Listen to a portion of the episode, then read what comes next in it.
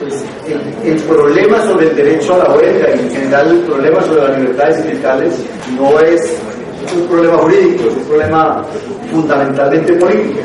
Lo jurídico es expresión de eh, una fortaleza o una debilidad que tengamos en lo político. En el caso de la huelga, del derecho a la huelga, las dificultades jurídicas que tenemos con ella, que son intensas, se corresponden a una debilidad política del sindicalismo en esta sociedad que hace que esa regulación eh, sea bastante mala y que la aplicación de lo que hay como regulación sea aún peor. Pero es un problema fundamentalmente político y lo es no solo en Colombia, lo es a nivel internacional también.